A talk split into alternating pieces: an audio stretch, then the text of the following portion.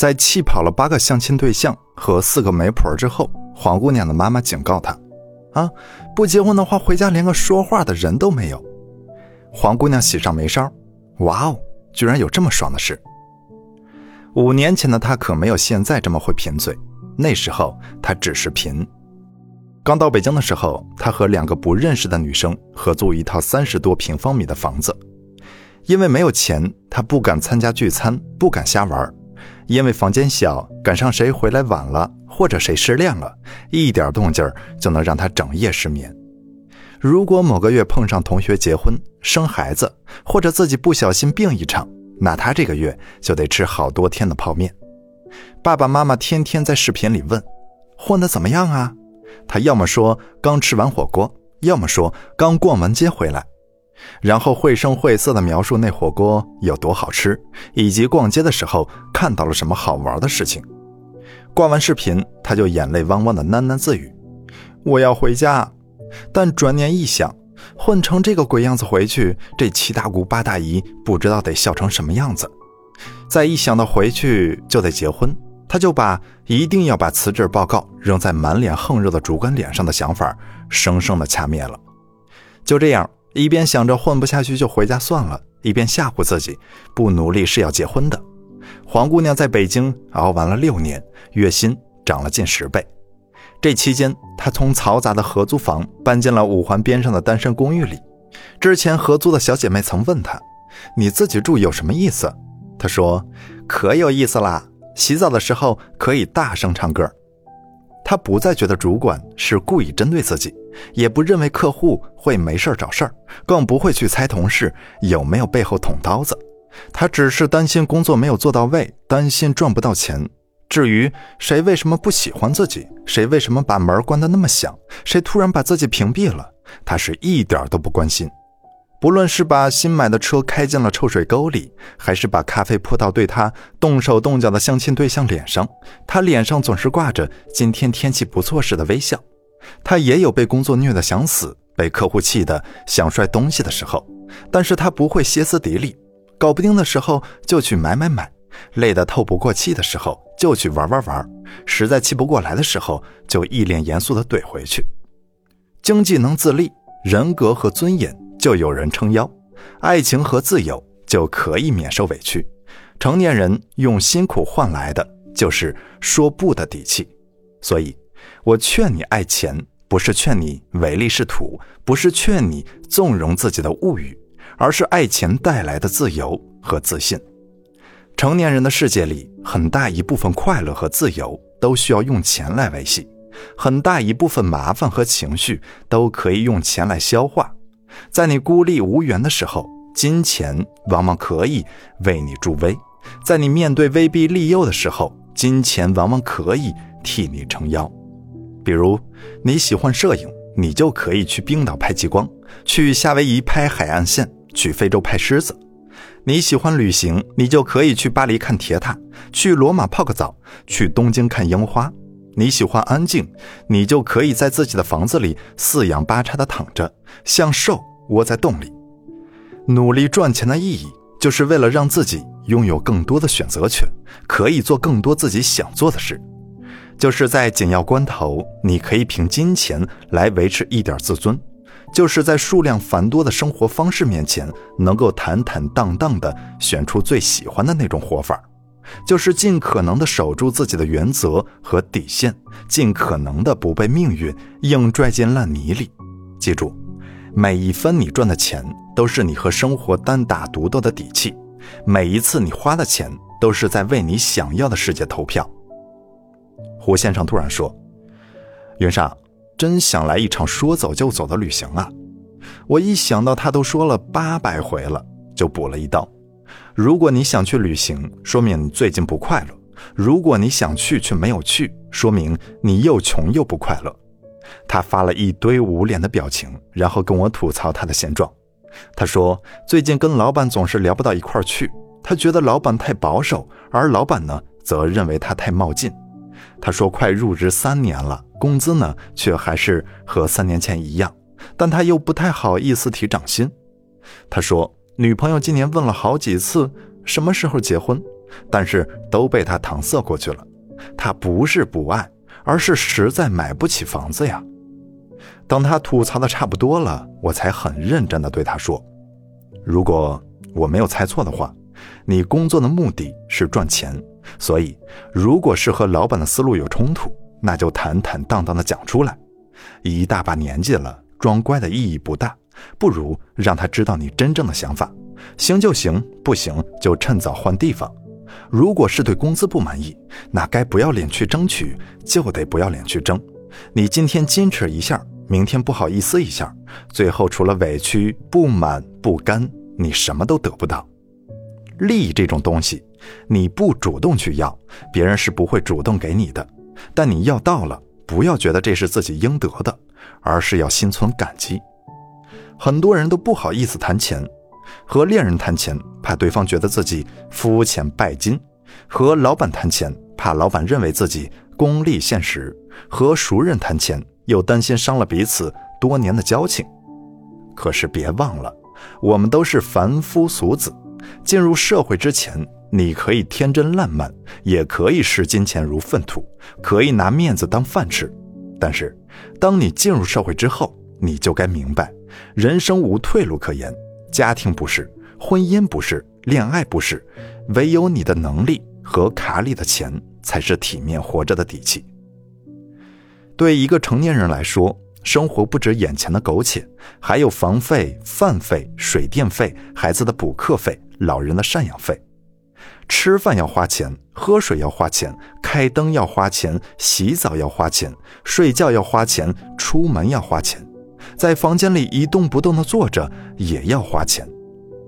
换句话说，成年人的美德就是努力赚钱，有了物质做保证。你才能对讨厌的人说走开，你才能在厌倦了工作之后体面的退出，你才能在一个晴朗的午后心平气和的读一本闲书，你就可以不用因为贵而买不起喜欢的鞋子，可以不用为了钱而选择不喜欢的人，可以不用为了谋生做不喜欢的事情，可以不用因为没有钱而苦求他人，怕就怕。别人都在三省吾身，每天频繁的反思，而你只能三省吾身，省着点吃，省着点花，省着点用。是的，成年人的内伤只有一种，想买东西，但是钱不够。所以我的建议是，不要在年纪轻轻的时候把我没钱挂在嘴边，因为你不说出来，别人也能看出来。不要故作高深的说钱财乃身外之物，准确来说。别人的钱财是你的身外之物，也不要在一无所有的时候强调知足常乐，那只是不思进取或者无计可施罢了。真正能让人长乐的，是因为不甘心而锐意进取了，又因为努力而得偿所愿了。所以刻薄一点说，钱不是粪土，我们才是。啊，对了，世界上还真有那种天上掉钱的工作，就是。在许愿池里当王八。都说贫贱夫妻百事哀，能哀到什么程度呢？生完孩子的玲子最有发言权。玲子呢是二零一五年嫁到武汉的，怀孕的时候呢，整座城市就像一个大蒸笼。老公心疼她，就在网上淘了一个二手空调。收到货的时候，她老公都快要气炸了，因为真的是又丑又吵，但是退回去还得花一笔巨款，所以。只好凑合着用了。当时太穷了，刚买完房子，还在租房住，房贷加上房租，再加上玲子怀孕上不了班，生活这一系列组合拳打的这对新婚夫妇是满地找牙。有一次去吃烤肉，看到一个点心特别想吃，但是一小块就要四十多元，玲子舍不得呀，犹豫了好半天，才跟旁边的服务员说不点了。服务员马上甩来一个凌厉的白眼。玲子说：“她这辈子没有恨过谁，但是那个服务员，他到现在还在恨。”还有一次是去做产检，去的时候坐公交车去的，回来的时候又累又热，他就拦了一辆出租车，司机开出去一百多米才说：“不打表啊，一口价五十元。”他马上就结了：“你骗谁呀？马上靠边停车，不然我就跟你拼命。”玲子下车之后哇哇大哭。为了十几块钱，挺着大肚子的她，居然想跟人拼命。成年人的生活仅凭爱意是远远不够的，因为友情并不能饮水饱。一个人的时候，你大概率是可以忍受穷的，但是两个人的时候就很容易怪罪于对方，比如是加班还是回家腻歪，是打车还是挤公交地铁，是出去吃顿好的还是给对方的父母寄钱，是添置新家具还是出去玩一趟。比如什么买贵了，什么买的不值，什么该买的没买，什么不该现在买的却买了。如果养了孩子，你的体会会更加深刻。你会发现，娃的一门功课落在家长身上就是一座大山。你还会发现，不让孩子输在起跑线上就是一句骗人的鬼话，因为自己就是孩子的起跑线。想对拿感情当饭吃的女生说。如果你每天只惦记着他在干嘛，他是不是真的爱我，那么你就要做好在二十几岁就得忍受婆婆的横眉冷眼，在三十几岁就得踩着高跟鞋在菜市场里跟人讨价还价，在四十几岁就要提心吊胆老公是不是外面有人了的打算。想对拿婚姻当救命稻草的人说，如果你还抱着嫁入豪门分他财产的幻想，劝你赶紧打住。因为现在的婚姻法强调的是，你有什么我保护你什么，你什么都没有你就什么都别想。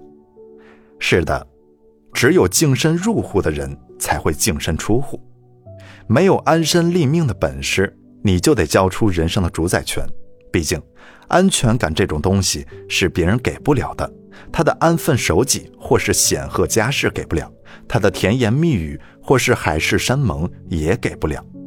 能给你安全感的是让你经济独立、思想独立、人格独立的本事，是让你饿了有饭吃、累了有房住、病了有药医的本钱。当然了，不是说有钱了就表明你不会担心别人会离开你，而是意味着就算有一天自己真的被背叛了，虽然也会痛，但是你承受得起。也不是有钱了你就一定能和喜欢的人在一起。因为不是所有人都会嫌弃你穷，还有可能会嫌弃你丑，嫌弃你懒，嫌弃你不会说话，以及嫌弃你又丑又懒，同时还不会说话。我并不认为钱是一个人生命中最重要的东西，但是如果你缺钱，钱就会显得尤其重要。一个点外卖的女生说：“台风过境，她没人性的点了一碗牛肉面。”随后在楼上看见骑手冒着大雨赶了过来，突然一个踉跄，他整个人都倒进了水坑里。但他很快就爬起来，然后把电瓶车推到了路边，再跑步来送餐。收到货的时候，女生都要哭了，因为快递员一直跟她说：“不好意思，不好意思，刚才摔了一跤，面汤都洒了，您能不能不要给差评？”一个胡子拉碴的男生说。如果有个女孩子不图你的钱，不图你的车，不图你的房，还一心一意只想嫁给你，请不要答应她。她不懂事，你得懂。然后他在前女友结婚当天发了一个朋友圈：“一生清贫怎敢入繁华？两袖清风怎敢误佳人？”一个在大城市里打拼的月光族女生说：“前几天跟妈妈视频，妈妈绕了好几圈，才小心翼翼地问她。”钱够不够花？他说刚刚够。他妈妈愣了一下，然后嘱咐他花钱不要大手大脚的。过了几天，他才从表妹那里知道，是家里的农机坏了，需要钱修。而爸妈呢，又不好意思问别人借，只好找他开口。但是见他捉襟见肘，又心疼了，最后只好撇下脸面去找邻居借。女生哭了一整夜，她只是恨，恨自己不争气。一个急诊科的医生说：“某天夜里来了两个民工，一个急匆匆地喊‘医生快来’，一个捂着手指头嗷嗷乱叫。他们的手上、衣服上都是血。医生一看是手指头被什么东西切掉了，就对他俩说：‘马上进行手术是可以接伤的。’结果伤者怯怯地问了一句：‘手术要花多少钱？’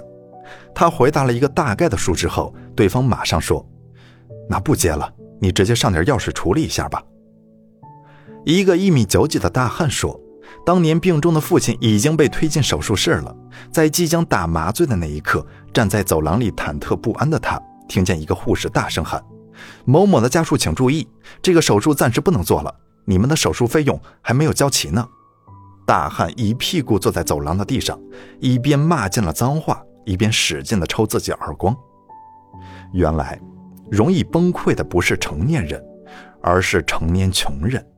所以，年轻的你不要穷的那么心安理得，要努力赚钱，要有计划的花钱。这不是俗气，而是因为要用钱去捍卫尊严的时刻太多了。对于大多数人来说，单单缺钱这一件事，就为人生这趟旅途设置了九九八十一难。人如果是瘦，那么钱就是瘦的胆子。有钱的意义不在于挥霍，而是能让你的爱情更纯粹一点，让你的原则更夯实一点，让你的父母的晚年更安康一点，让你的子女更快乐一点，让你的某个旅程更舒服一点，让你做某个选择的时候更坦然、更坚定一点。你就不用那么担心自己或是家人被病痛侵袭而束手无策，甚至可以为他们免去很多痛苦。你就不用担心自己的儿女配不上其他人，还能成为他们坚实的后盾。你就不用担心物质的贫困带来精神上的短视，不会因为一点小钱变得蛇影狗狗。努力赚钱不是为了富甲一方，也不是为了纸醉金迷，而是为了拥有更多的选择权。